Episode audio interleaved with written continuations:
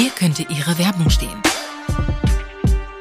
Willkommen, willkommen, willkommen in meiner neuen Quatschpot-Folge. Hi Leute, wie geht's? Ich hoffe, bei euch ist alles in bester Ordnung. Ich habe heute einen Gast hier und zwar ist das ähm, Tobias Wilinski ähm, vom Thema Takt Podcast. Hello und jetzt auch Talk This Way Podcast. Und ich habe auch zwei. Aha. genau. Ähm, schön, dass du da bist. Ich freue mich, äh, dass das geklappt hat. Du bist auf jeden Fall auch viel beschäftigt, wenn ich mir dein äh, Instagram so anschaue.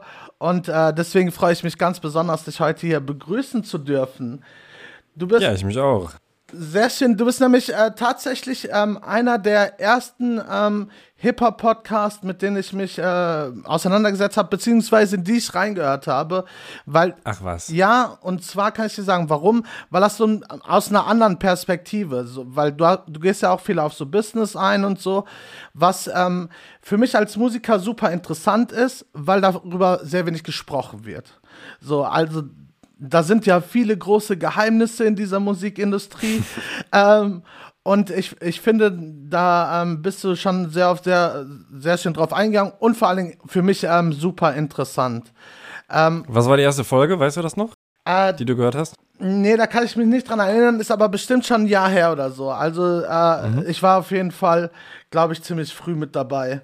Und hab mir. Ja, ich mache das ja schon vier Jahre. Okay, dann doch nicht so früh. Auf jeden Fall äh, habe ich ähm, mir wirklich viele äh, Notizen gemacht und auch äh, viele rausgenommen. Und jetzt die letzte Folge, die ich gehört habe, war mit Falk Schacht. Äh, mhm. Auch super interessant. Ich, ich finde aber auch Falk Schacht ähm, ist einfach, also ist einfach eine super interessante äh, Persönlichkeit. Auf jeden Fall. Und ja, jetzt würde mich äh, mal interessieren, willst du mal ein bisschen was zu deinem Werdegang erzählen? Ähm, auch ähm, natürlich in Kombination mit Hip-Hop. Mich würde in erster Linie erstmal interessieren, Warum Hip-Hop? Wie Hip-Hop? Was waren so die ersten Berührungen, die du mit Hip-Hop hattest? Ähm, das, also ich glaube, allererste mehr oder weniger, ähm, abgesehen davon, dass man es hier und da mal gehört hat, war, dass ich äh, sehr viel Limp Bizkit gehört habe, schon in der Grundschule. Das ist zwar Nu Metal, aber das ist ja eben auch irgendwie Rap äh, ja. mit Rock, Mucke im Hintergrund. Und das habe ich gefeiert und dann war es halt lange, lange das und ähm, ich glaube, 2003, 2003 habe ich angefangen, Basketball zu spielen und ähm, da war es dann auch irgendwie präsenter und irgendwie hat es einfach Klick gemacht und ich habe gedacht, so, boah, ich habe irgendwie Bock, Rap zu hören. Und damals hatte man ja noch nicht so die Auswahl und wir hatten so, eine, so einen gebrannten Sampler, da war halt irgendwie Real Slim Shady drauf, äh, drauf und dann habe ich das halt rauf und runter gehört, obwohl ich eigentlich Repeat hören hasse, aber irgendwie war das so der einzige Rap-Song, der im Haus war und habe dann ähm, mir mehr und mehr Alben gekauft, mich mehr und mehr reingefuchst, ähm, auch ein paar halt gebrannt. Ne? Damals hat man dann die ganzen Sachen noch äh, von Freunden irgendwie auf MP3 ja. bekommen und das, was die hatten, hat man halt gehört. Ne? So war es dann halt.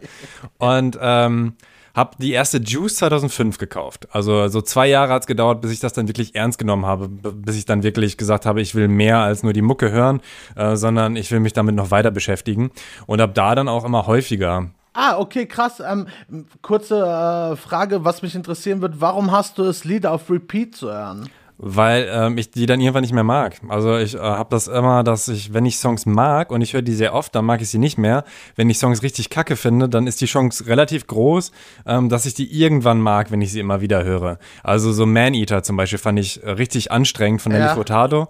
Ähm, ist ja auch ein anstrengender Song, aber weil der im Radio immer wieder, immer wieder kam, irgendwann hat man sich dran gewöhnt oder auch Sexy Bag oder sowas. So diese Timberland Beats zu dieser Zeit, erstmal fand ich die ziemlich anstrengend, aber irgendwann äh, war es dann so, dass ich gedacht habe, habe, so, ach, ja, irgendwie, ne, also ich finde, äh, es geht in beide Richtungen, ähm, aber ähm, ich habe auch ganz, äh, also weil ich immer Alben gehört habe, ja. habe ich dann auch nie die Singles vorher gehört. Also ah, ich habe okay. dann immer gewartet, ich habe dann vielleicht ein, zwei Mal die Singles gehört, aber ich wollte nicht, und das ist bei Gold, Gold Digger zum Beispiel passiert, ähm, von Kanye West, den Song habe ich zu oft gehört. Den habe ich dann zum Beispiel, glaube ich, bevor ich, nee, das Album hatte ich da, da habe ich nicht so oft davor gehört, aber trotzdem irgendwann, obwohl ich den Song richtig gefeiert habe am Anfang, ähm, habe ich den zu oft gehört. Und wenn ich den jetzt höre, denke ich mir auch also, na, habe ich nicht so Bock drauf. Also das ist eher so das, warum ich nicht auf Repeat höre, weil ich Angst habe, dass ich die Songs dann nicht mehr mag. Ah, okay, aber kann, kann sich äh, ein Song auch wieder resozialisieren, ähm, wenn ja. du ihn länger nicht gehört hast?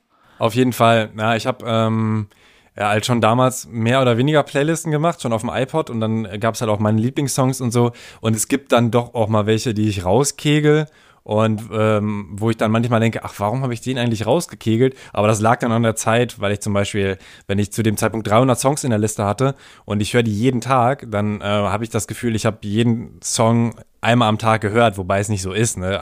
rein rechnerisch geht das gar nicht. Ja, ja. Ähm, aber dass ich dann manche rausgekickt habe und habe ich mir zum Beispiel das Album äh, zwei Jahre später angehört, wo der Song eben drauf war und dachte mir so, eigentlich könnte ich den Song noch in die Playlist reinpacken. Aber die Playlist ist auch mittlerweile über 1000 Songs lang. Ne? Also ich habe so eine französische Rap Best-of Playlist und da, da baller ich einfach alles rein, was ich mag und Geil. was so ein bisschen mehr nach vorne gehe, äh, geht. Und deswegen ist da eh auch eine recht große Abwechslung. Deswegen bin ich da nicht mehr ganz so strikt, aber es gibt auf jeden Fall Songs, die ich irgendwann mal nicht mehr mochte und dann wieder. Okay, krass. Und du bist, ähm, also wenn, wenn du jetzt mit The Real Slim Shady irgendwie angefangen hast, Hip-Hop zu hören, äh, bist du irgendwie ähm, mehr amerikanisch Hip-Hop sozialisiert? Äh, boah, schwer zu sagen. Ich weiß, dass Bushido so das erste war, was ich dann an Deutschrap eigentlich cool fand. Also Elektro-Ghetto kam da gerade raus. Krass, okay. Und hatte, hatte auch einen Kumpel als MP3.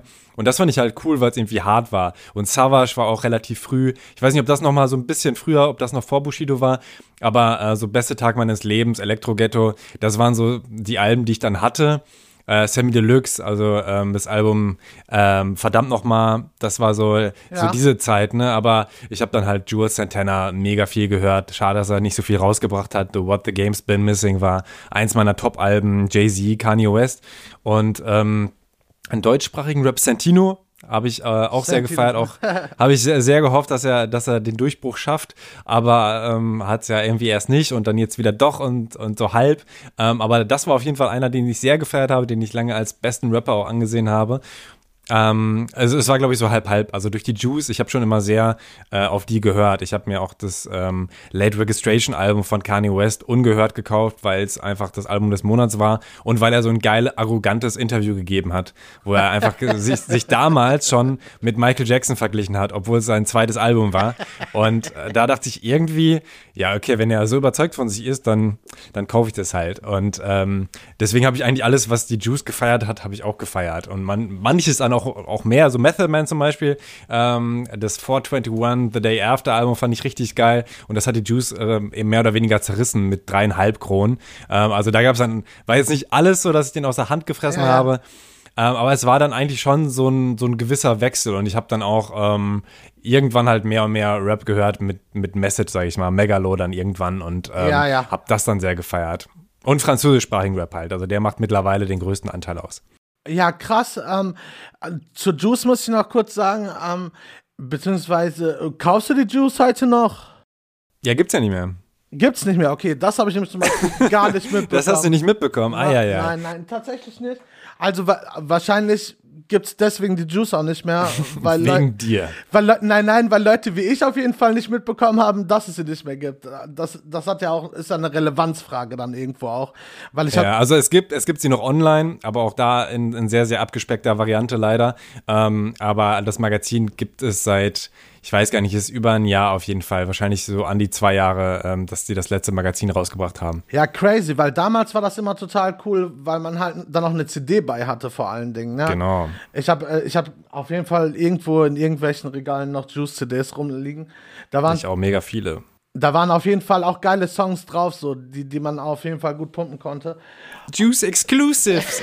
Also Songs, die es nur bei denen gab. Es war ja auch Ja. abgefahren, dass die da diesen Aufwand betrieben haben, Krass, ähm, ne? um eben exklusive Songs oder ganze EPs zu machen, so Herr Sorge oder ich glaube Savage hat eine, die haben ganze CDs, einfach EPs ähm, quasi äh, im- im Heft beiliegen gehabt, die es nirgendwo sonst gab oder äh, Masimoto.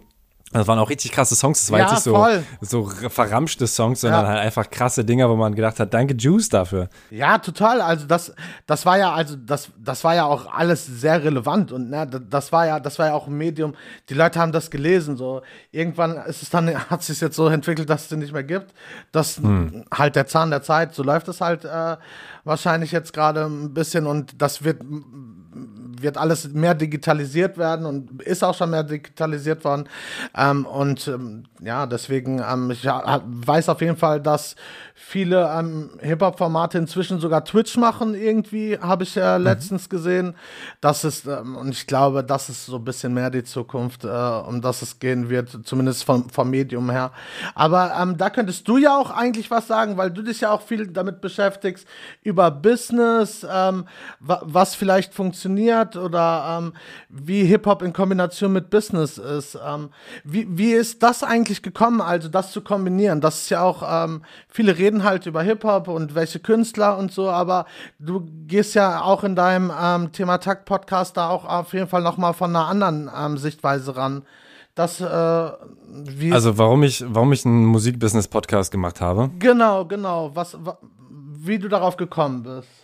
Es hat sich entwickelt. Also ich bin gestartet, da war es, äh, habe ich es als Musik-Interview-Podcast genannt, weil ich äh, wollte, dass ich im Prinzip jeden interviewen kann. So Patrice war einer der ersten Folgen, der ja kein Rapper ist und ähm, habe dann irgendwann gemerkt, boah, ey, für die, also das ist ja ganz wichtig, in allen Bereichen Zielgruppen zu haben, einfach sich so ein bisschen in Leute hineinzuversetzen, die zum Beispiel bei Apple Podcasts sind oder bei Spotify und sehen einfach nur, okay, da heißt ein Ding Thema Takt. Man kann sich noch nicht drunter vorstellen, was es überhaupt ist, weil Thema Takt ist, was ist das für ein Begriff? Geht vielleicht um Musik. Und ähm, da dann zu, zu analysieren und zu verstehen, äh, wie man es Leuten möglichst leicht macht, möglichst schnell zu verstehen, worum geht's eigentlich. Ähm, das ist ein wichtiger Prozess und dann habe ich halt aus dem Musikinterview-Podcast einen Hip-Hop-Interview-Podcast gemacht, aber auch da gemerkt, das bringt's auch nicht so ganz, äh, weil ähm, die, die Szene oder die Szenen, es gibt ja wirklich mehrere Hip-Hop-Szenen, einfach ja, ja. Ähm, sehr weit auseinander sind. Es gibt jetzt nie, nie,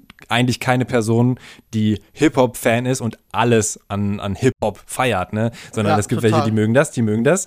Und äh, auch das war da ein bisschen schwierig. Und dann habe ich halt ähm, auch viel Feedback bekommen äh, zu diesen Musikbusiness-Interview-Folgen. Die habe ich schon früh gemacht. So, ich glaube, die erste war mit Marina Busunashvili, Promoterin. Mhm. Und da gab es halt mega viel Feedback vor allem aber aus, von Leuten aus der Szene und äh, also die selbst in der Musikindustrie arbeiten. Und dann habe ich zu dem Zeitpunkt noch gedacht, hm, ich glaube, ähm, damit erreiche ich nicht genug Leute, deswegen mache ich das nicht.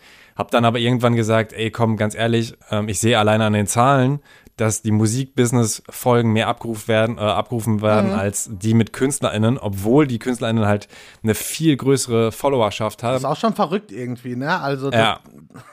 Und deswegen, also zum einen ist es mein Interesse, zum anderen habe ich gemerkt, dass ähm, äh, die Leute das mehr interessiert und äh, dann halt auch, dass, ähm, dass es halt besseren, größeren Grund gibt, einfach gerade Exklusivinterviews zu machen. Jetzt gerade eine Folge mit äh, Florence Lupa Bader, die jetzt noch kein Podcast-Interview gegeben hat. Tino Kunstmann, der früher gerappt hat, der auch eigentlich der auch, glaube ich, noch gar kein überhaupt Business-Interview äh, gegeben hat, ja. der aber Bravado, den Merch-Store von Universal leitet. Und äh, das ist halt geil für, für alle irgendwie, äh, dass man da halt dann Interviews schafft und, und äh, Informationen äh, raushaut, die es so normalerweise nicht geben würde. Wenn ich mich aber dazu ähm, entschließe, zum Beispiel KünstlerInnen zu interviewen, die jetzt schon vier, fünf Interviews gegeben haben und vielleicht bei der nächsten Promophase alleine die nächsten zwölf Interviews geben, dann ist es für alle irgendwie auch nicht so geil. Also es hat ganz viele Gründe, dass ich dann gesagt habe, ähm, wenn, dann muss es um Musikbusiness gehen. Das stimmt, also ähm, vor allen Dingen den Punkt, den du angesprochen hast, wenn ich mir jetzt das ähm, zwölfte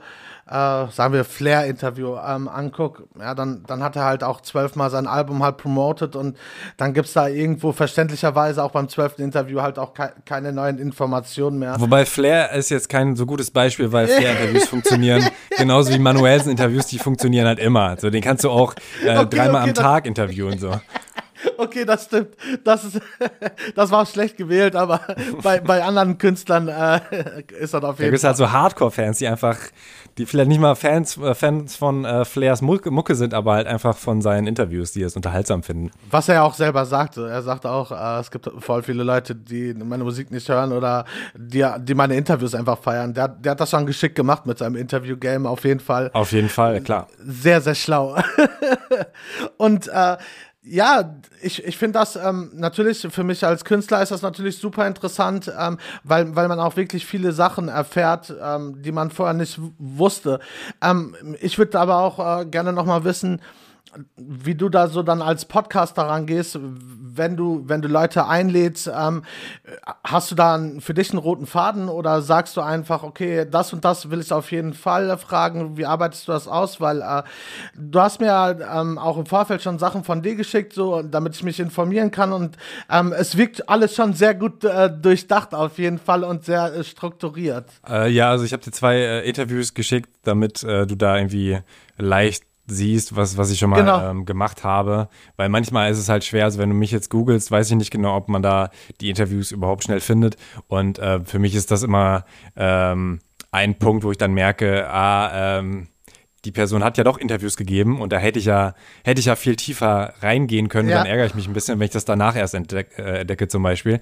Ähm, nö, also im Prinzip ähm, an, an Gästeauswahl habe ich einen roten Faden irgendwo, dass ich halt gucke, ähm, dass teilweise Sachen aufeinander aufbauen und man ähm, dann Dinge auch besser verstehen kann, wenn man eben die Interviews nacheinander durchgehört hat, muss man jetzt natürlich nicht. Und gerade in der Musikindustrie veralten Sachen halt auch sehr, sehr schnell.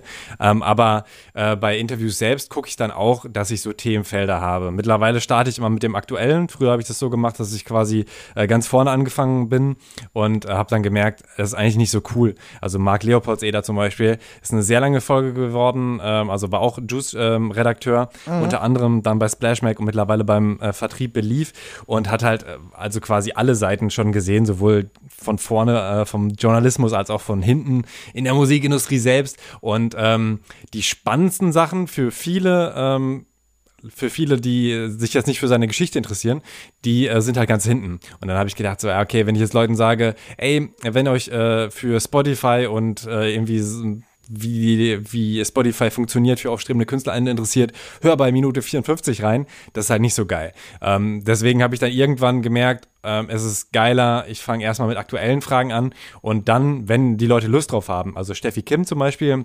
Agentur, äh, Agenturgründerin, die hat gesagt, ey, ganz ehrlich, ich habe bei, äh, bei dem anderen Podcast, Raketerei, habe ich schon sehr viel über meine Bio gesprochen. Das würde ich jetzt ja. eigentlich nicht gerne nochmal. Deswegen haben wir das bei ihr komplett weggelassen, ist dann auch cool. Ähm, bei Falk habe ich es dann zum Beispiel so gemacht, dass wir auch, ähm, dass wir es sogar in Folgen aufgeteilt haben. Also in der ersten Folge geht es dann halt um aktuelle Sachen, um äh, seine äh, Consultant-Berater-Tätigkeit und in der nächsten Folge geht es dann um seine Geschichte, wo ich auch das Gefühl hatte, ich habe viele Interviews gehört, dass er die noch nie so ausführlich erzählt hat. Deswegen deswegen war es mir wichtig, das bei ihm dann nochmal ausführlich zu erzählen und die äh, Folge ist dann auch nochmal äh, über anderthalb Stunden lang geworden. Krass, ja. Ähm, und da habe ich dann schon äh, so Fragenkataloge auf jeden Fall, dass ich dann halt gucke, was äh, haben die Leute gesagt, ähm, in äh, Interview XY habe ich da irgendwas nicht verstanden und möchte mhm. da gerne nochmal nachhaken und ähm, macht dann so kleine, äh, kleine Überschriften. Also bei, bei Falk dann zum Beispiel die Station, ne? äh, Mixery Raw und dann ein paar Fragen zu Mixery und äh, dann irgendwie Supreme, dann ein paar Fragen dazu oder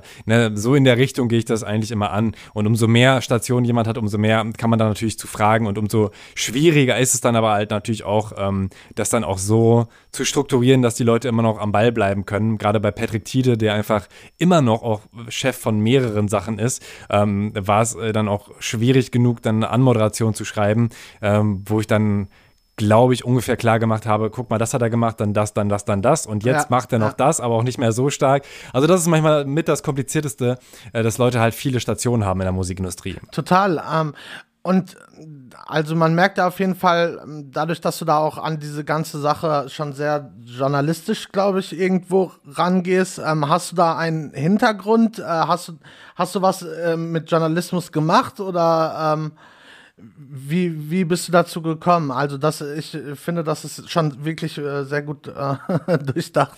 Danke. Ähm, also, ähm, so mein Lebensweg ganz, ganz kurz abgerissen. Ähm, ich bin nach dem Abi ähm, Zivi in Frankreich gewesen, habe da ähm, äh, Genius.com entdeckt, einfach weil mir extrem langweilig war. Ich war in einem Dorf mit 2000 EinwohnerInnen und ähm, da gab es überhaupt nichts zu tun. Deswegen war ich dann so im Internet unterwegs auf Wikipedia, habe dann irgendwann Genius entdeckt und mich da dann reingefuchst. Bin dann der Leiter äh, von Genius Deutschland geworden, was, was noch nichts, überhaupt nichts Großes war, weil ich war so der Erste, der irgendwie Deutschrap-Texte da hochgeladen hat. Ja. Und ähm, habe dann da auch irgendwann Interviews geführt. Ähm, also wenige ähm, und irgendwann war es dann, dass man äh, quasi Text Textzeilen-Interviews gemacht hat. Da habe ich dann zum Beispiel ähm, Savage einfach getroffen, ihm eine Zeile vorgelesen und dann hat er gesagt, was er damit meint. Und ähm, also es zum ein gutes Beispiel ist, er, er rappt einmal, ähm, ich schreibe Pferde ohne P und ähm, niemand weiß, was, was genau das bedeutet. Und äh, da hat er halt erklärt, dass er damals einfach eine Schulfreundin hatte oder eine gute Freundin auf jeden Fall ähm, und die ähm, es lustig fanden, Wörter falsch zu schreiben und deswegen hat er das gerappt. Und das war natürlich dann perfekt für Genius, dass man dann die, Ja, die. Anmerkungen auf dieser Lyric-Seite sieht. Und ähm, das ähm, habe ich dann irgendwann nicht mehr gemacht, weil die gesagt haben, hey, äh, internationale können wir jetzt gerade nicht mehr äh, bezahlen, deswegen konzentrieren wir uns auf USA und ähm, habe dann eben den Podcast gegründet, so mehr oder weniger. Und dazwischen oder beziehungsweise dann nebenbei ähm, habe ich dann ähm, Cross-Media-Journalismus studiert. Okay, ähm, du hast jetzt schon ein bisschen, äh, schon ein paar Mal Frankreich erwähnt. Ich, ich, also die Leute können das ja nicht sehen, aber auf deinem äh, Shirt steht auch Paris drauf. Ähm, wie kommt da deine Verbindung? Du hast eine, du hast eine Playlist ähm, mit französischen Hip-Hop. Ich äh, feiere französischen Hip-Hop, ich verstehe ihn aber nicht. Aber ich mag Was feierst du? Hast du, hast du ein, zwei Namen? Ähm, Cyan Super Crew, Ah, krass. Mhm. ähm, EAM, I am. Mhm. ähm, Buba. Okay. Mhm. Das- so die Klassiker auf jeden Fall. Genau, und von den, von den neueren Sachen, ähm, da fällt mir sein Name jetzt gerade nicht ein. Der macht, ist aber auf jeden Fall auch ziemlich dope. Hör ich, Rap mal, ja, der macht äh, auf jeden Fall so. rap mal vor. Ich soll das vorrappen von ihm, was? Ja, ja. Nee, kann ich nicht. erkenne ich ja. Nee, nee, ich kann, kann nicht, auf gar keinen Fall. Es, es, klingt, äh, es klingt sehr wack. Aber es, ähm, also bei mir, nicht bei ihm. Und ähm, ja, ich, aber ich habe immer die Beats gefeiert aus Frankreich. Ich fand, die, die waren ähm, auf jeden Fall, haben sich immer sehr international angehört, waren aber noch mal was anderes als aus Amerika. Und äh, krasser als in Deutschland. Inzwischen ist das alles so internationalisiert ich, äh, und es wird so viel kollaboriert. Ich finde, da gibt es jetzt keine großen Unterschiede tatsächlich mehr. Aber äh, fand ich damals schon krass. Und ja, wie kommt deine Verbindung zu Frankreich? Ähm, eigentlich ganz einfach. Äh, durch so einen Schüleraustausch war ich dann so ein bisschen verliebt und dann äh, habe ich gemerkt, okay, ähm, Französisch ist doch irgendwie ganz cool.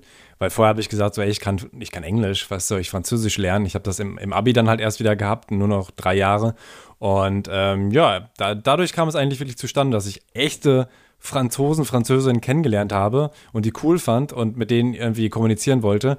Und ähm, hin und wieder war ich dann schon vorher auch in Frankreich und dann habe ich halt äh, ein Auslandsjahr in Frankreich gemacht und da wurde es dann natürlich nochmal intensiver und dann habe ich die Provence kennengelernt und so weiter ähm, und noch mehr Leute und ähm, ja, die Sprache mag ich mittlerweile. Also ich habe auch ein Buba-Album damals aus Versehen runtergeladen. Äh, Ich wusste gar nicht, dass es äh, französisch ist. Ich habe das auch noch umbenannt. Also äh, das Album heißt in Wirklichkeit Westside, O-U-E-S-T.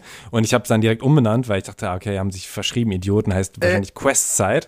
Und ähm, habe es dann angemacht und dann habe ich gemerkt, ach so krass, das ist, ist ja geil, ist ja französisch. Ja. Und äh, da, da sind übrigens auch zwei Beats von Frequency drauf, äh, ein deutscher Producer, der damals gar nicht dafür, äh, der hat, wurde zwar gecredited, hat aber keine Kohle bekommen, Oh. weil Buba sich, sich die einfach genommen hat. Also äh, hat dann gesagt, okay, ähm, war, war dafür Frequency die Entscheidung, ähm, be- beharre ich darauf, dass ich Geld bekomme äh, und gehe das Risiko ein, dass Buba die Songs nicht pickt. Ähm, Ja. Oder sage ich, okay, scheiß drauf, aber dafür habe ich diese Reputation und kann ab da jetzt Geld verdienen. Und er hat dann gesagt, okay, komm, ich verzichte auf das Geld.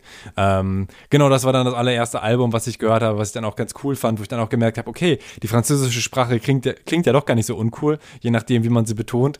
Und ähm, habe dann auch da schon während des Abis mir viel französischsprachigen Rap reingezogen und dann auch ähm, äh, dadurch gelernt. Ja, krass. Ähm, und ich, ich hatte ähm, bei einer Folge, die ich mir jetzt angehört hatte, ähm, irgendwas war doch auch mit Rap Genius, dass du da irgendwas auf Französisch übersetzen solltest und die haben gesagt, so fanden die jetzt nicht ganz so dope.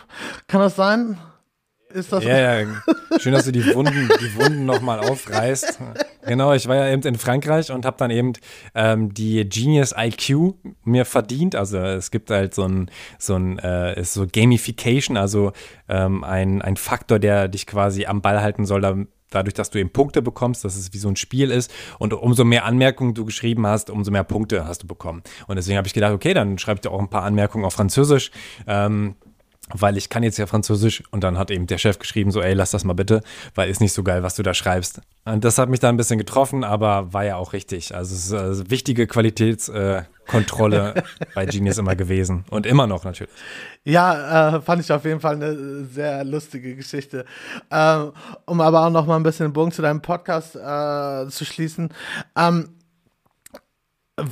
Warum, also, warum interessiert dich auch das Musikbusiness oder ist das für dich auch interessant? Ähm, hast du da ähm, irgendwie eine Affinität zu, weil ich, ich finde für mich selber ist das Musikbusiness natürlich, ich äh, höre mir deine Folgen an und ich, ich versuche zum Beispiel, wenn wir jetzt über Spotify-Playlist oder sowas, wenn ich über Spotify-Playlist irgendwas höre, wann muss ich den Song hochladen? Sechs Wochen vorher, damit er überhaupt in die Playlisten reinkommen kann. Das ist für mich als, ähm, als Musiker ist das natürlich Gold wert, wenn, wenn du Musiker bist, der nicht äh, auf einem Label ist. So, und äh, wie ist da dein Interesse so gelegen? Ist das einfach äh, vom Business her, Business-Seite, dass sich das interessiert, wie die Mechanismen funktionieren oder wie ist das? Ähm, ja, beides auf jeden Fall. Also sowohl das Business-seitige als auch die Person selbst. Also ich finde es immer cool, mit Leuten zu quatschen und ähm, die kennenzulernen. Und das ist natürlich immer schön. Ne? Ich glaube, das ist ja auch deine Motivation hinter dem Podcast jetzt hier, einfach mit Leuten zu quatschen und ähm, ja, irgendwie die eben kennenzulernen. Ähm, äh, und ja, wie gesagt, das Musikbusiness-Ding, das hat sich so ein bisschen entwickelt. Ja. Das war jetzt nicht unbedingt am Reißbrett, dass ich gesagt habe, ähm, ich will das so und so machen, ähm, sondern ähm, äh, also es war eigentlich auch in Anlehnung eben an einen Podcast aus Amerika, der es äh, so gemischt hat, mal mit äh, KünstlerInnen, mal eben mit Leuten aus dem Musikbiss und genauso wollte ich es eigentlich auch machen, so, so eine Mischung. Und ähm, jetzt mache ich aber halt auch nur Interviews mit äh, KünstlerInnen, wenn sie denn so einen Musikbiss-Hintergrund haben oder wenn sie da was erzählen können. Deswegen ist halt auch immer, mm, okay. ähm, dass, ich, dass, ich, dass ich dann halt absage, wenn so NewcomerInnen äh, fragen, hey, kannst du mich interviewen? Ich kann doch auch erzählen, wie das für ein Newcomer ist. Und dann sage ich denen aber auch so, ja, aber meiner Meinung nach interessiert das nicht so viele, weil ganz viele sind ja selbst Newcomer oder die das hören, die brauchen jetzt nicht noch, noch mal die Perspektive, sondern ich finde es, weil die Ressource Interview geben, ne? also es sind halt wirklich Tage, die ich dann in ein Interview reinstecke. Ne? Ich ja. bereite das vor, ich führe das, ich schneide das, ich lade das hoch. Das heißt, ich kann jetzt nicht viele Interviews geben äh, oder, oder führen, eher gesagt. Ähm, deswegen muss ich da halt sehr, sehr äh, wählerisch sein und äh, dann entscheide ich mich halt lieber für einen Künstler, Künstlerin, die es schon in Anführungszeichen geschafft haben, die halt vielleicht eher erzählen können, wie sie es geschafft haben und dann können eben diese aufstrebenden KünstlerInnen davon lernen, statt jetzt eben mit so einem Newcomer-Ding. Da überlege ich noch, wie das irgendwie Sinn ergibt, ähm, aber um deine Frage zu beantworten, so das Musikbusiness interessiert mich auf jeden Fall, aber Business an sich interessiert mich. Also ich habe auch äh, mein Abi, äh, äh Wirtschaftsabi habe ich gemacht, ah, okay. ich hatte BWL und VWL, äh, wo man jetzt nicht so mega viel gelernt hat. Äh, mein Vater hat ein Unternehmen, Heizung-Sanitärbetrieb. Mhm. Also ich bin in, im Unternehmen aufgewachsen und auch irgendwie mehr oder weniger von Unternehmern umgeben. Also äh, sei es nur der, äh, mein, mein Onkel hat quasi noch äh, ein Gourmet-Lädchen, da ist dann nochmal so dieser Gastrobereich und so. Also wenn ich nach Hause komme in die Heimat, dann ist da einfach immer auch irgendwie so Talk, äh, wie geht's im Unternehmen und so weiter. Ja. Und ähm, ist natürlich eine ganz andere Geschichte, aber ich finde es trotzdem äh, einfach spannend, äh, wie funktioniert Wirtschaft auch im ganz, ganz großen Ding. Also ich habe jetzt auch ein bisschen in Aktien investiert und auch weil ich das einfach spannend finde, ähm, diese Unternehmen, wo ich dann zum Beispiel, jetzt nicht viel, ne? ich habe dann zum Beispiel irgendwie 200 Euro oder sowas in, in einer Aktie, also es ist jetzt kein Riesenbetrag, aber einfach dieses Unternehmen dann ein bisschen mehr zu verfolgen und dann auch irgendwie ein bisschen mehr so das Gefühl zu haben, man hat dann eine Connection und vielleicht mal Geschäftsberichte zu lesen, was für viele Leute wahrscheinlich der krasse Abturner wäre. Äh. Ähm, aber ich finde das schon interessant, also ich acker die vielleicht nicht von vorne bis hinten durch, weil das sind vielleicht auch mal über 100 Seiten,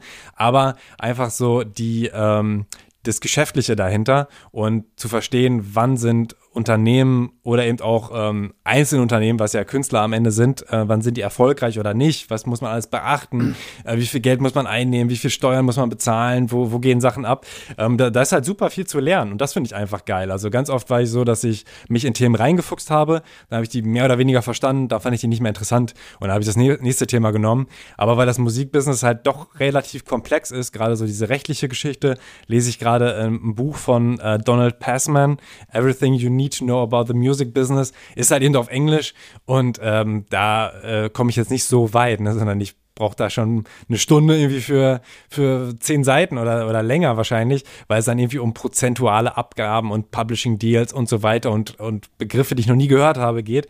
Und ich glaube, das ist auch ein Ding, dass ich ähm, das einfach verstehen möchte. Da ist dieser Drang und äh, dass es da halt einfach immer noch so viel zu verstehen gibt. Also ich lerne mit jedem Interview halt dazu und ich glaube, dadurch, dass sich gerade so dieser Industriezweig sehr verändert oder allein durch Corona ähm, auch eben sehr äh, verändern muss, ähm, ist einfach permanent was zu lernen und das ist, glaube ich, so der Hauptgrund, dass ich ähm, mich da reingezeckt habe und immer, immer noch dranbleibe. Ja, und ich, ich finde also, ähm, aus der Musikerperspektive, ich habe halt äh, ein Album gemacht über äh, meinen Lieblingsverein Schalke, abgestiegen gestern.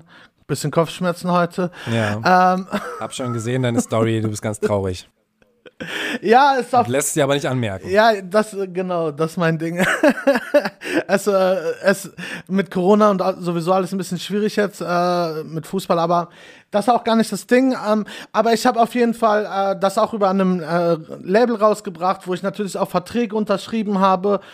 Und das ist einfach, du, du sitzt davor und du verstehst kein Wort. Also ich, äh, hm. ich, ich weiß, weiß nicht, wie viel Prozente, was, wie. Da, ich, also da bin ich auch einfach zum Anwalt gegangen, was aber natürlich dann auch erstmal wieder Kosten verursacht. So.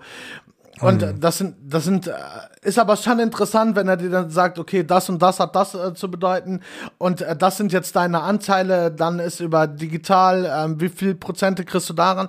Ich finde, das ist alles sehr, sehr undurchsichtig, wenn man Newcomer ist oder ähm, Künstler ist, der jetzt noch nicht irgendwie groß im Business ist oder das finde ich schon schwierig zu verstehen, dieses ganze, diese ganzen Verträge, Musikverlag und mhm. äh, ist das jetzt so ein Verlagsdeal oder ähm, Vorschuss, wie viel Vorschuss kriegt man? Also ich habe so das Gefühl, das wird jetzt alles so ein bisschen, bisschen mehr erklärt, aber sag mal vor fünf, zehn Jahren oder was, also da, da war das ja, mhm. das war ja die Büchse der Pandora, so, da, da wusste ja kein Künstler über irgendwas Bescheid, was wo irgendwie zu bedeuten hat. Ne? Und äh, deswegen finde ich das tatsächlich auch, auch äh, recht interessant und äh, ähm, einfach zu wissen auch, ähm, was, was macht Sinn? Also, wo ist es dann auch Abzocke und wo ist es keine Abzocke? Also, du unterschreibst halt einen Vertrag. So, das, das,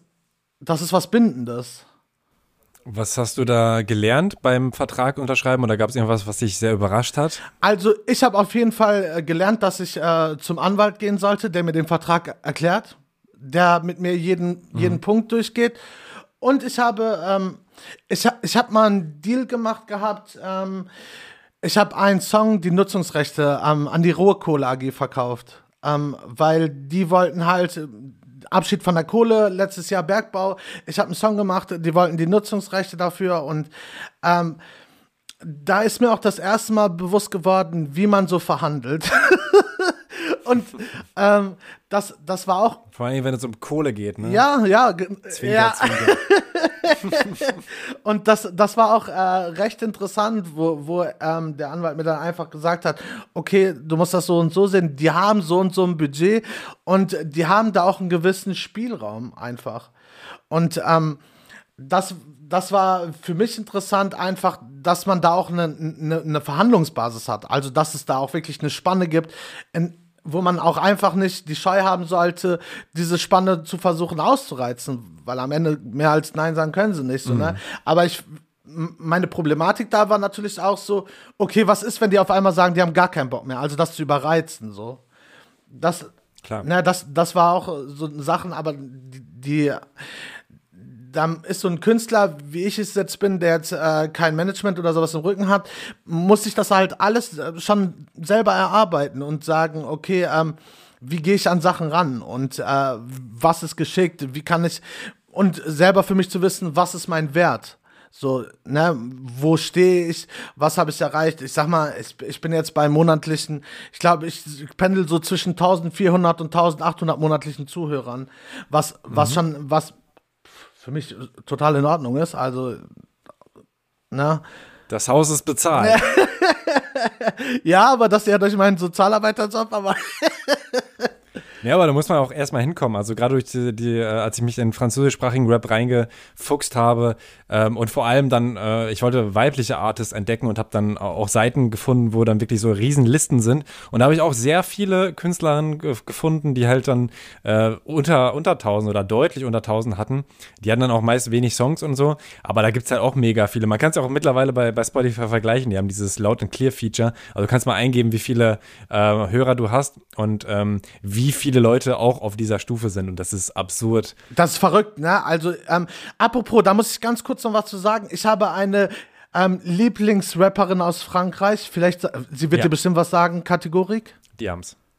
Ach so, krass. Ja. Ähm, habe ich gesehen ähm, auf irgendeinem so Rap-Battle-Event. Und äh, Ach, live hast du sie gesehen. Ähm, nein, nein, nein, ich habe sie nicht live gesehen, sondern ich habe Ah, das Rap okay. Battle Event online gesehen.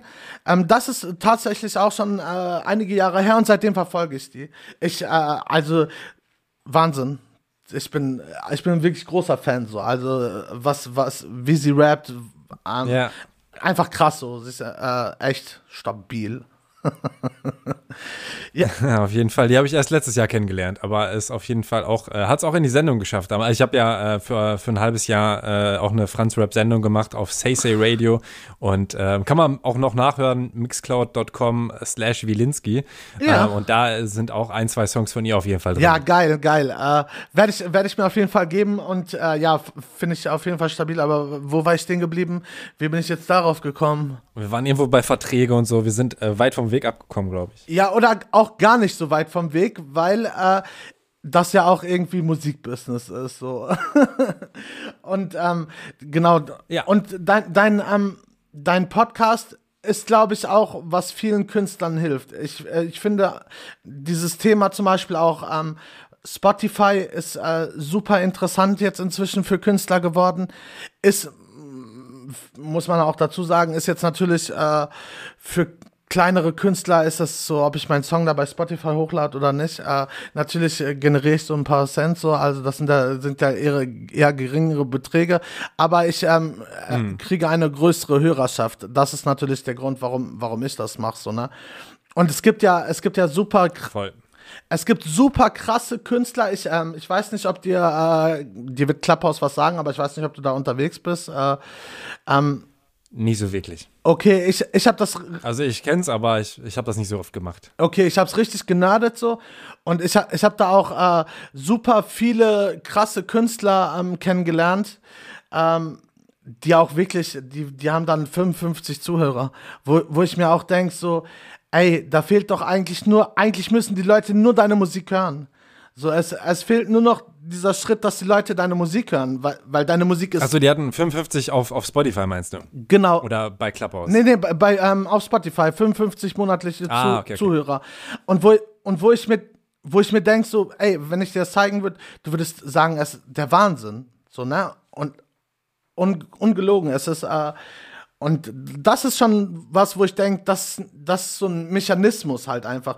Da muss einfach dann Promo reingesteckt werden oder da, da muss dann halt äh, das, das irgendwie anders aufgezogen werden. Und das ist, ähm, oder nicht anders aufgezogen werden, sondern keine Ahnung, es ist so schwierig, den richtigen Weg zu finden, wie man sich als Artist auch selber aufbaut und wie man als Künstler sich äh, selber positioniert. Und ähm, das ist Absolut. und das ist so verrückt, weil, weil es so gute, so viele, so gute Musik gibt. So. Und da ist es super hilfreich, äh, so, sich so Sachen irgendwie ähm, mitnehmen zu können oder einfach auch mal so, so eine Sicht von einem, ähm, von einem Label-Du zu, zu, zu anzuhören, der einfach sagt, so, ey, so und so, da gibt es verschiedene Mechanismen, die kannst du versuchen zu triggern und ähm, das kann man dann für sich selber auch einfach mal aus, ausprobieren, ne? Ja, genau. Also es braucht auf jeden Fall halt einfach viel Zeit, ne? Also egal, was man macht. Also ich bin ja in einer relativ ähnlichen Situation. Äh, bei mir ist es halt so, ich versuche, dass mein Podcast gehört wird und die Künstler versuchen halt, dass die Ja. Mucke gehört wird. Aber beides funktioniert ja ähnlich, ne? Es kommt immer mehr raus und wir sind ja auch irgendwo Konkurrenz. Also die Leute entscheiden sich ja, höre ich jetzt gerade deinen Song oder höre ich meinen Podcast? Ne? So.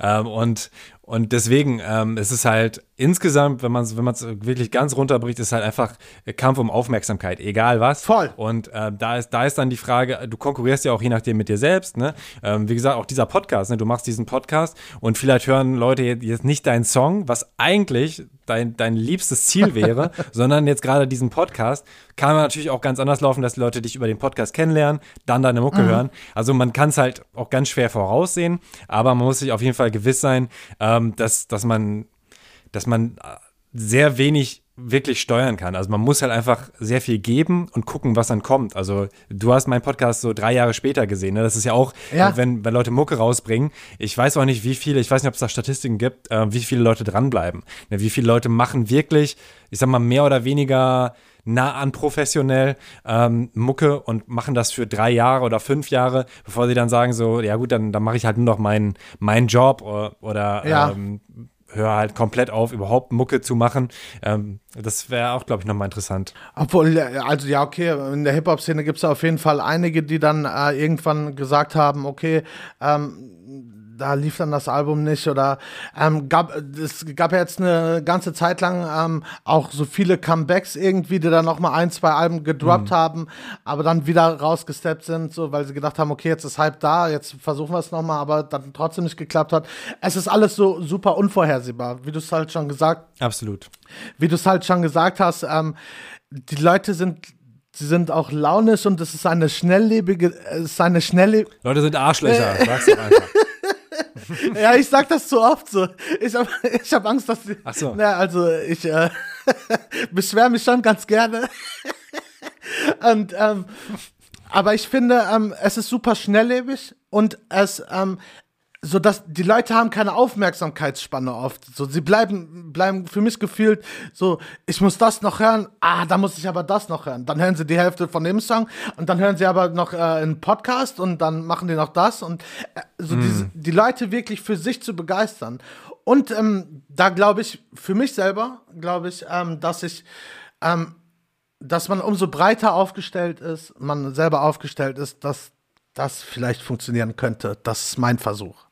Ja, je, je nachdem, also zu breit, das ist halt immer die Frage, ne, bringt es, egal in welchem Bereich natürlich, gerade im, im, Medienbereich kann man ja einfach breit, also ob ich jetzt nur Fotos mache, ob ich ja. Fotos und Video mache, ob ich Fotos, Video und Textinterviews mache oder sowas. Ähm, das ist halt immer die Frage, auch da ne, wieder die Zielgruppe ist, glaube ich, wichtig und dass Leute dich irgendwo greifen können, auch in dem Sinne, deswegen äh, spielt es jetzt auch ganz gut rein, dass ich halt noch einen mehr oder weniger äh, Musik-Business-Podcast mache. Ähm, eben mit äh, Patrick Tiede, den ich vorher schon erwähnt habe, den habe ich halt interviewt. Und dann habe ich ihm gesagt, ey, äh, wenn du mal irgendwo was äh, zusammen machen möchtest, um zum Beispiel einen Podcast zu einem Projekt, zu einem Album zum Beispiel zu machen, sag Bescheid. Und daraus ist halt jetzt ein Podcast entstanden, wo er immer dabei ist, so als Gast und ähm, halt noch eine weitere Person. Und ähm, da auch, um nochmal das aufzugreifen, was du gerade gesagt hast, ist auch der ähm, alte Manager von Capital Bra jetzt in der neuen Folge Drilon, der auch halt noch keine Interviews gegeben hat, deswegen schon alleine sehr spannend. Ähm, und der auch, auch sagt, dass er es schade findet. Abchecken. So sieht's aus. Der aber eben auch sagt, dass er es schade findet, dass Musik so schnelllebig ist. Also, dass auch Erfolge und alles ähm, halt also er macht es ja noch nicht so mega lange, also ist jetzt nicht so 30 Jahre im Game, äh, aber dass er sagt, so 2016 sah das noch ganz anders aus, da waren nicht so viele Leute da, äh, die halt gesagt haben, ey, ich mache Rap und ähm, das ist jetzt halt dann auch irgendwie verpufft, wenn man zum Beispiel auf 1 chartet oder so und äh, nächste Woche spricht schon keiner mehr drüber. das ist halt auch krass und absurd, ne? Früher hat man das vielleicht äh, oder mit Sicherheit krasser gefeiert, ne? wenn man das mal hinbekommen hat, jetzt ist so, okay, abgehakt, weiter geht's. Die haben es halt aber auch ausgereizt, so, ne? also ich glaube, dass es da schon verschiedene Mechanismen gab. So, ähm, ja, die Eins zählt nicht mehr so, aber das, also, es, für kleinere Künstler, also wenn ich jetzt ein Eins, für mich wird das natürlich äh, enorm viel zählen. Das kommt dann immer ein bisschen draus, äh, drauf an, Klar. aus welcher Position man, man da heraus spricht. So. Aber ähm, ja. Äh, Aber für dich ist dann irgendwann uncool, wenn du unter 1000 äh, Hörer entfällst. Dann denkst du dir auch so scheiße, was da los. Ja. Und andere wiederum, die sagen, ey, ich würde gerne auf die 1000 kommen. Also du hast halt immer ganz genau. viele Perspektiven und du gewöhnst dich ja an einen gewissen Erfolg. Und damit halt klarzukommen und zu, äh, auch mit dieser Denke, dass es halt immer besser, immer besser, immer besser werden soll, was ja im im Künstlerischen einfach nicht so ist. Ne? Da ist halt irgendwann auch bei den meisten zumindest die Phase vorbei. Die sind dann nicht mehr unbedingt die Nummer eins, gerade im Rap. Im Pop ist es vielleicht nochmal ein bisschen anders, so bis man Mark Forster vom Thron gestoßen hat. Da braucht es vielleicht noch ein bisschen mehr. Aber ähm, nichtsdestotrotz ist es jetzt ja keine Einbahnstraße. Es geht nicht nur bergauf, sondern es ist immer wieder neu rausgehen, neu kämpfen und neu diese ganzen Mechanismen, die du angesprochen hast, bedienen, um möglicherweise den Erfolg von davor zu toppen oder eben auch nicht. Ja, total. Und äh, da geht's, da geht's ja dann auch irgendwie ähm, oft, oft als Künstler darum, ähm, also sich natürlich auch irgendwo weiterzuentwickeln, aber auch natürlich ähm, sein, seinen Erfolg, den man vielleicht hat, äh, nochmal zu toppen. Also das so jetzt, wenn, wenn man das jetzt äh, ähm, aus meiner Sicht sieht, so ich habe natürlich schon coole Sachen erlebt. So also meine Songs wurden auf dem Videowürfel vorm Spiel gezeigt, so zum Beispiel mein Video. Ne? Das, das ist beim ersten Mal ist das der Superhammer, beim zweiten Mal ist das aber schon ein bisschen weniger Superhammer. So, ne? Und yeah. beim dritten Mal machst du nur noch einen Insta-Post, so ganz überspitzt gesagt. Weißt du, wie ich meine? Und äh, das ist, yeah. man, man gewöhnt sich super schnell an die auch 1300 Hörer. So, und wo man, wo man dann natürlich, äh, dann analysiert man seine Songs. Man hat ja heutzutage, das ist, das ist natürlich schon ein Segen, so für, für mich als Künstler jetzt diese, die Spotify Artist ähm, Seite, wo ich, wo ich reingehen kann, gucken kann, wer hat's wo gehört und. Wie oft gehst du da rein? Ähm, pff, alle, alle, alle zwei Wochen. Ah ja. Das ist ja gesund. Es, ja, ist nicht so, oh, okay, in Düsseldorf hat wieder einer gehört, so, oh, und Köln ist auch noch dazu gekommen. Push-Nachricht. und äh, das ist, äh, das, äh, ja, das finde ich. Möchtest du ihn anrufen? das das finde ich dann super interessant. Und das natürlich für mich, äh, wenn ich jetzt so ein bisschen Instagram-Werbung mal schalten will oder sowas, ist das natürlich, dafür ist das ja auch irgendwo da, ne? Damit machen die ja auch irgendwie alle äh, ihr Geld. Und äh, für mich ist das äh, super interessant. Aber ich will gar nicht, äh, ich rede immer so viel über mich, habe das Gefühl. Na, dafür hast du den Podcast doch gemacht, hast du mir doch vorher erklärt. Aber äh, ich würde würd gerne noch mal auf deinen neuen Podcast eingehen. Also äh, kannst, willst du, äh, magst du dazu auch ein bisschen was sagen, was, was da jetzt euer Ziel ist und äh, kannst vielleicht auch noch mal erklären, wer Patrick Tiede ist? Ähm, also Patrick Tiede ist Labelchef sowohl von Chapter One, eine Division von Universal Music, also so ein Unterlabel, ähm, und äh, auch Labelchef und Gründer von Walk This Way Records. Und deswegen heißt ja äh, Podcast auch Talk This Way, eben an Anlehnung an Walk This Way, mhm. äh, was ja wiederum eine Referenz auf Run DMC, Aerosmith, so ähm, mit einem der ersten Crossover-Songs, was ja eben auch die Mucke, die Limp Bizkit gemacht hat. Äh, also um da auch nochmal, um da nochmal äh, an den Anfang zu springen, ähm, so ist. Und ähm, äh, ist außerdem noch bei Das Maschine äh, GmbH ähm, auch noch federführend mehr oder weniger mit drin, aber halt vor allem administrativ. Äh, also die kümmern sich auch um, um sehr, sehr viele Sachen alleine, um Promo und, und, und. Also das sind ähm, äh, Sachen, die ich auch gar nicht so 100 pro durchblicke, muss ich ganz ehrlich sagen, was er jetzt, also ich kann mir seinen Tagesablauf nicht wirklich vorstellen. Er schreibt, glaube ich, extrem viele Mails und WhatsApp äh, den ganzen Tag über. Ja. Und ähm, hat aber halt einfach sehr viel ähm, Business-Erfahrung, obwohl er auch im Sozialbereich gestartet ist. Hat sehr lange einfach ähm, als äh, Pädagoge auch gearbeitet und dann irgendwann gesagt, so, boah, irgendwie ähm, kriege ich das nicht mehr so geil hin und ähm, hat ähm, dann gesagt, er geht in Musikbusiness, wo er schon auch vorher drinne war. Also er war bei einer Band mhm. dabei und ähm, Hammer und Zirkel und hat er da produced und ähm, dann auch schon so sich um die Management-Sachen gekümmert und ähm, ja, hat sich dann einfach da auch reingefuchst, hat dann äh, AKF, so hieß das Label, wo eben zum Beispiel 187 Straßenbande rüber rausgebracht haben, Palm aus Plastik äh, von Raff und Bones ist darüber rausgekommen und Capital Brat eben auch, ich glaube, zwei Alben darüber rausgebracht. Und ähm, deswegen hat super, super viel schon ähm, erlebt, mitgemacht und ähm, ist deswegen eine sehr spannende Persönlichkeit. Und deswegen halt cool, dass er sagt, ey, ich setze mich da äh, in den Podcast sogar vor eine Kamera, beziehungsweise sogar vor drei Kameras. Das ist schon echt äh, professionell. Und ähm, setze mich da auch mit so den Fragen aus und so, weil es ist auch nicht unbedingt so, dass er sagt, ey, ich bin, ich bin die Rampensau, ich habe da richtig Bock drauf. Mm, okay. ähm, also, weil alle Leute, die im Musikbusiness sind, haben, glaube ich, auch so ein gewisses Maß an äh, Angst ist vielleicht das falsche Wort, aber die Gefahr ist halt einfach da, dass du Sachen erzählst, die andere uncool finden und dass du dadurch Nachteile hast. Deswegen geben halt manche auch lieber, also nicht unbedingt aus dem einzigen Grund. Es gibt auch viele, die wollen einfach gerne im Hintergrund bleiben.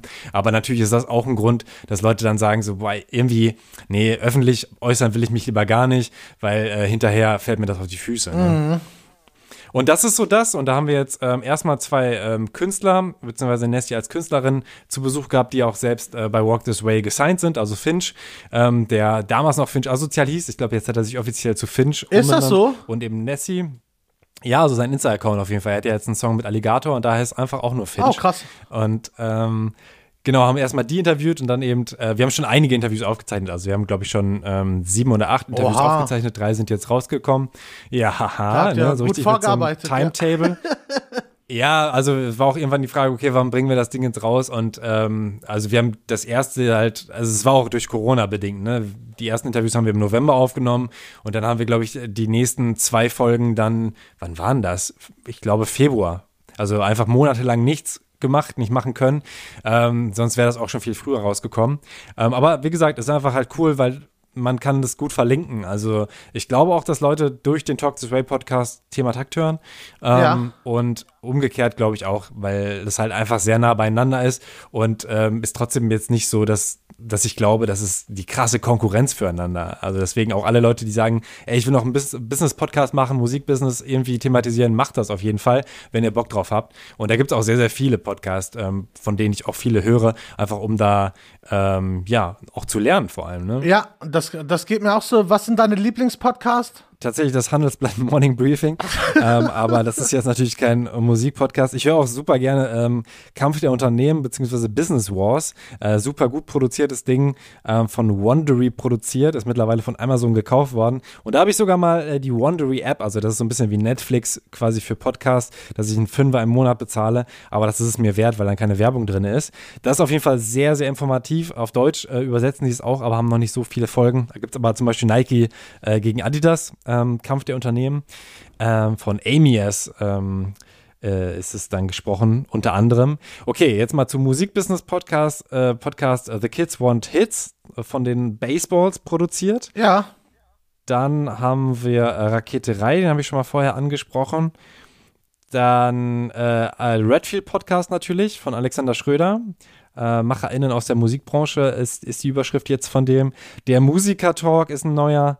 Äh, dann gibt es noch US-Sprache, äh, englischsprachige Music Production Podcast äh, oder The Music Biz Weekly, wobei ich glaube, der ist nicht so geil. Ich gucke hier gerade mal durch, was alles. Beats und Treats, ähm, wer sich eben für Producing interessiert, auf jeden Fall auch ein geiles Ding. Ähm, es gibt auch einen Event Management Podcast und äh, bestimmt habe ich noch ein, zwei vergessen. Es sind auch viele inaktiv. Es gibt auch äh, The Music Industry Blueprint von dem alten ähm, Manager von Taylor Swift. Ähm, der macht dann auch so kürzere Dinger. Äh, wer sich für Popmusik interessiert, Diskothesen. Also ich habe da sehr, sehr viele auf jeden Fall und bestimmt auch noch einige vergessen. Aber ähm, ja, The Music Industry Podcast kommt jetzt nicht so oft raus, aber auch von Music Business äh, Worldwide. Also da gibt es auf jeden Fall sehr viele. Wahrscheinlich schreibe ich irgendwann mal einen Artikel, weil man es ja so, ähm, so macht es ja keinen Spaß. Ah, du, du, bist aber auf jeden Fall dann äh, ja auch ähm, Podcast-Fan. Ähm, auf jeden Fall. Genau wie ich auch. Äh, ähm, ich höre aber ziemlich viel True Crime. ah, ich gar nicht. Meine Freundin liebt das. Ich liebe das auch noch nicht überzeugen können, da Zeitverbrechen äh, anzuhören. Ich habe jetzt zuletzt einem auch vom, ah, ist er vom Handelsblatt, da geht es dann auch ähm, um Nee, ist nicht vom Handelsblatt, ich glaube SZ oder sowas. Ähm, auch ein geiles Ding. Also ich mag es halt, wenn, wenn True Crime und Wirtschaft da wieder zusammenkommt. Da geht es zum Beispiel um Formel 1 war die erste Folge und eine Kirchgruppe und Mil Millionen und mhm. ähm, irgendwie Bestechung und sowas. Oder eine Folge habe ich jetzt noch nicht gehört, heißt der Aldi-Clan, wenn man das eingibt. Also das finde ich immer ein bisschen geileres True Crime eigentlich und ist ja auch finde ich, je nachdem folgenschwerer. Also das wird ja auch einfach hart vergessen, ähm, wie krass so Steuer, ähm, Steuerhinterziehung und sowas, wie krass diese ähm, diese ganzen Verbrechen eigentlich sind, wenn man mal überlegt, ja, ja. was die für Ausmaße auf, auf alle Menschen hat, wenn die dann zum Beispiel diese ähm, Hinterziehungen bezahlen müssen. Dagegen ist dann für mich persönlich einfach so der Mordfall an XY nicht so spannend. Ähm, meine Ja. Freunde finden es halt auch krass spannend, sich in diese ganzen Leute reinzuversetzen. Also- warum, warum ermorden die und sowas. Und mich würde das, glaube ich, mehr runterziehen. Also ich habe ich es noch nicht äh, übers Herz gebracht, Zeitverbrechen anzu, anzuklicken, obwohl sie sagt, ey, mach das, mach das. Und da lernst du auch noch ganz viele andere Sachen. Aber nee, irgendwie reizt mich das nicht so. Und ich habe so viele andere Podcasts, dass ich halt Ja, ja. mich auch eher dafür entschieden habe, ich fokussiere mich jetzt erstmal auf die tausend, die ich gerade aufgezählt habe und höre selbst von denen natürlich nicht alles. Äh, wenn ich jetzt noch mehr dazu nehme, das äh, kriegt ja mein Öhrchen gar nicht hin. Aber was sind deine True Crime Tipps? Ähm, Zeitverbrechen, ähm, die Sabine Rückert ist aber einfach, also von ihrer, ähm, wie sie Sachen ausdrückt und ihres, also sie ist einfach für mich eine Podcasterin. So. Also es, es, sie kann sich äh, super ähm, versiert ausdrücken und es, es ist einfach super. Also dat, ähm, den höre ich wirklich, ähm, manchmal sind die Fälle nicht so interessant, aber ich bin auf jeden Fall Fan von den beiden, die das machen. Und ähm, Verbrechen äh, von nebenan höre ich noch und äh, Mordlust. Ich glaube, das sind so die drei, die ich, äh, wo ich mir die Folgen auf jeden Fall dauerhaft anhöre. Ja. Und ähm, äh, Hip-Hop-Podcast ist auf jeden Fall äh, Schacht und Wasabi. Ah ja. Und äh, Steiger Mauli ab und zu, aber nicht so oft. Puls Musikanalyse kann ich auch noch empfehlen. Okay. Und natürlich Thema Takt, ne? Das natürlich Alex, äh, Barbian und äh, Chlorona machen auch einen äh, Podcast. Ähm, ah, wie heißt er denn jetzt nochmal? Der Underrated Tour, glaube ich, war es. Krass, wie viele Podcasts es einfach gibt. Ne? Also der Hype ist auf Na jeden klar, Fall. allein im Musikbereich, ja. Ja, der Hype ist auf jeden Fall da. So. Und Macht um Millionen, so heißt der, den ich vergessen habe. Äh, den kann ich auch sehr empfehlen. Also ich mag es halt, äh, finde es halt vor allem krass, dass es mittlerweile mehr und mehr so aufwendige Produktionen auch von nicht öffentlich-rechtlichen gibt. Also öffentlich-rechtliche machen ja schon ewig Features Ja. und haben die dann einfach mehr oder weniger recycelt als Podcast schon vor 10, 15 Jahren.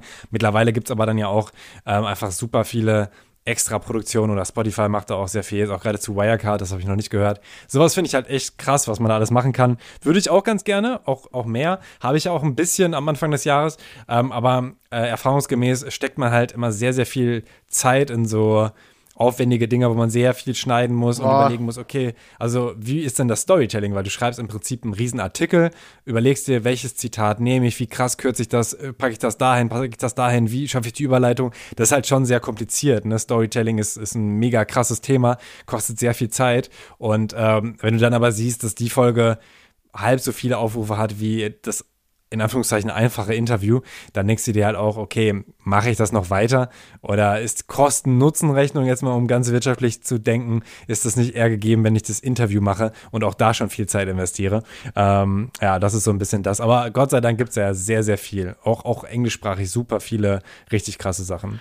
Ja, ich, ähm, ich finde äh, Podcasting halt auch äh, super interessant irgendwie und ähm, fand aber auch ähm, jetzt so deine Sicht und ähm, wie, wie du mit deinem Podcast-Game umgehst, finde ich auch äh, mega spannend, weil ähm, da würde mich, äh, ich hätte da noch mal, ähm, ja, ich würde gerne einfach von dir noch mal so als Podcast-Profi, ich bin Podcast-Anfänger, einfach mal äh, vielleicht noch mal einen guten Tipp abgreifen wollen, rein egoistisch.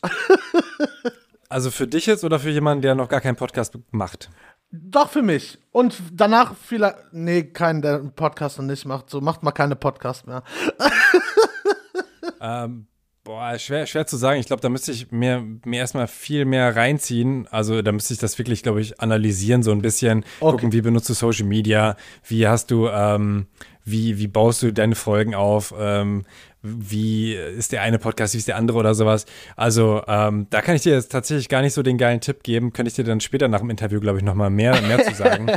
ähm, ansonsten für, für alle, die halt jetzt noch am Anfang stehen, ist halt, äh, überlegt euch, Habt ihr wirklich Bock darauf, das zu machen, selbst wenn es nicht so viele hören, weil damit muss man erstmal klarkommen, dass man etwas raushaut und dann dauert es sehr lange, bis man vielleicht auch die 100, ich weiß nicht genau, ähm, äh, wie lange das mittlerweile dauert, bis man dann irgendwie, bis eine Folge 100 Leute gehört haben. Und man denkt sich so, ah, ich kann ja auch bei Clubhouse live gehen und da hören mich direkt, keine Ahnung, 50 Leute, äh, ohne dass ich da groß Arbeit reinstecken muss dann mach halt das lieber, glaube ich. Also man muss halt wirklich voll dahinter stehen, wie auch hinter allem künstlerischen, in Anführungszeichen, was man macht. Ähm, und dann kann man das, glaube ich, auf jeden Fall auch gut rocken. Es muss einem halt irgendwie Spaß machen. Und äh, das ist so das, das Aller, Allerwichtigste erstmal. Und dann kommt es halt so ein bisschen auf das Technische an, dass man halt ähm, erstmal einen Raum hat, wo es nicht halt. Das ist das Wichtigere, als ähm, dass man halt ein super geiles Mikro hat ähm, und ähm, sich notfalls dann halt so eine Decke über den Kopf zieht und dann halt einfach machen, machen, machen und das dann am besten natürlich auch noch irgendwie über Social Media begleiten. Also ich glaube, es ist schon gut, sich einen Account dann irgendwie zu machen, dass Leute das einfach als Landingpage finden können. Ähm, ähm, also nicht nur unbedingt seinen privaten. Ich weiß nicht, hast du extra Accounts für deine für deine Podcasts? Ja, ähm, für den jetzt äh, für meinen Quatsch-Podcast jetzt nicht, weil ich finde es unübersichtlich, weil ich bin halt Mütze so und ich mache halt auch Musik und ich vereine das dann miteinander. Funktioniert, glaube ich, ganz okay. So, glaube ich. Mhm. Ähm, da, hab, hab mir da aber auch so eine Fanbase, ich habe da zweieinhalbtausend Follower oder sowas, ne? Dann habe ich gedacht, okay, die jetzt wieder auf eine andere Seite zu schicken, irgendwie. Klar. Ähm, das das wäre irgendwie doof, aber jetzt mit dem ähm, Don't Call It äh, Pädagogik Podcast habe ich auf jeden Fall, äh, beziehungsweise haben wir eine Instagram-Seite eingerichtet. Jetzt den ersten Post habe ich ein Cover, das Cover halt gemacht und äh, da werden wir dann natürlich auch immer Stories machen mit der jeweiligen Folge. Ich habe mir da von Mojo so was runtergeladen, wo ich dann halt je, jede Woche dann halt äh, jede zweite Woche den Post machen kann. Und natürlich mhm. ähm, so, so, das habe ich bei dir, ähm, das, ähm, die Post habe ich bei dir abgeguckt, weil ich finde, bei dir ist das total übersichtlich, ähm, wenn man auf dein ähm, Feed geht.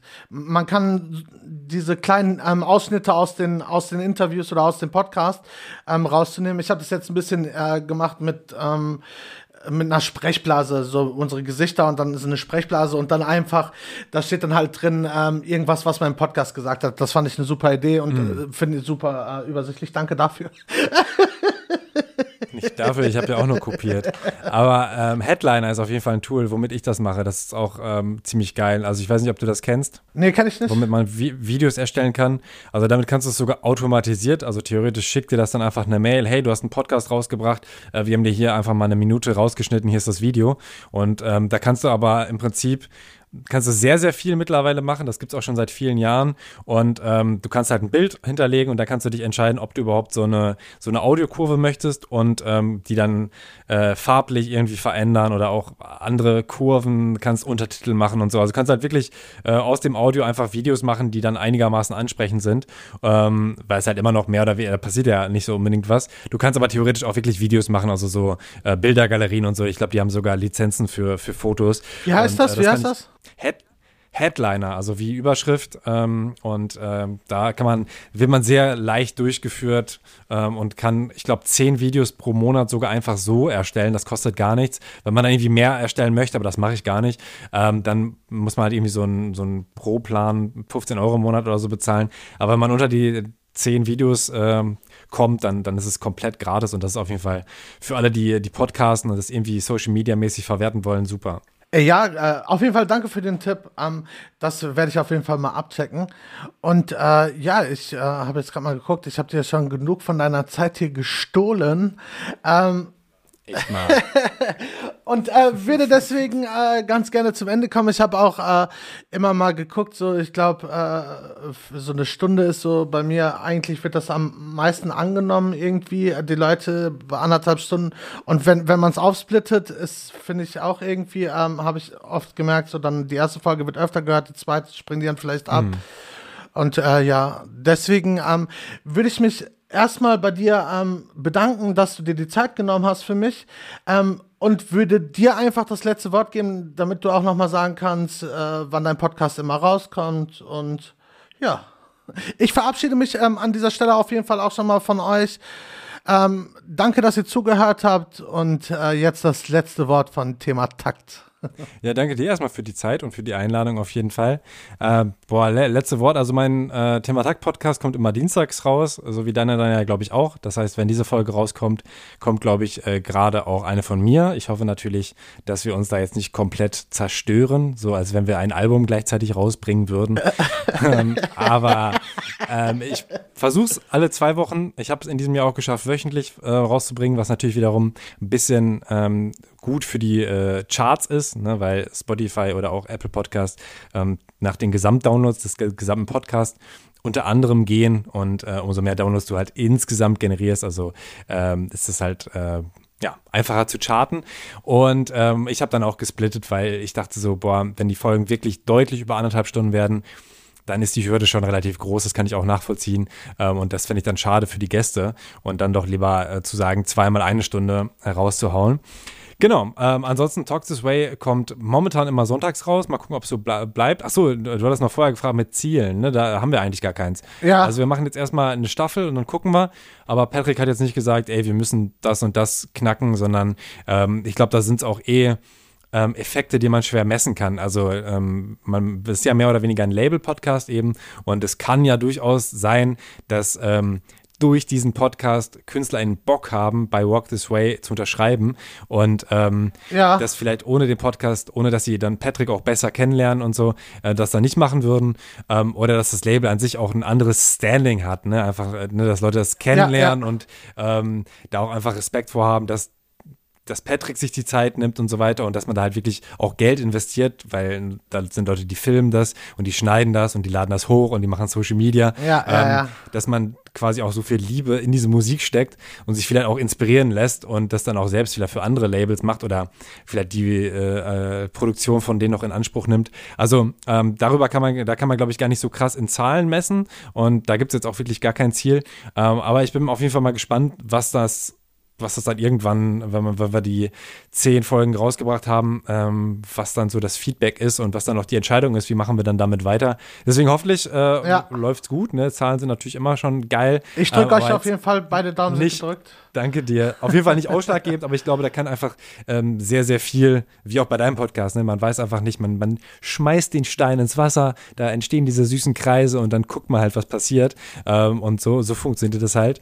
Aber ähm, Ziel ist auf jeden Fall, dass, dass Leute äh, auch da über das Musikbusiness lernen und aber auch die Leute kennenlernen, die dann dahinter stehen und verstehen, was so ein Apparat ist und äh, wie die KünstlerInnen quasi auch in die Musikindustrie gekommen sind und ähm, wie sie ihre, ihre Musik produzieren, etc. pp.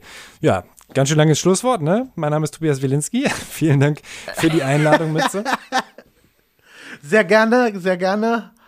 Und äh, ja, ich würde sagen, dann war's das heute mit der Folge. Und äh, Dankeschön und äh, einen schönen Tag wünsche ich noch. Das wünsche ich dir auch. Sonnige Grüße aus Berlin. Und Kopf hoch wegen Schalke. Ich bin auch äh, mal Mitglied gewesen. okay, danke. Das war's mit der Quatschpot-Folge. Schön, dass ihr dabei gewesen seid.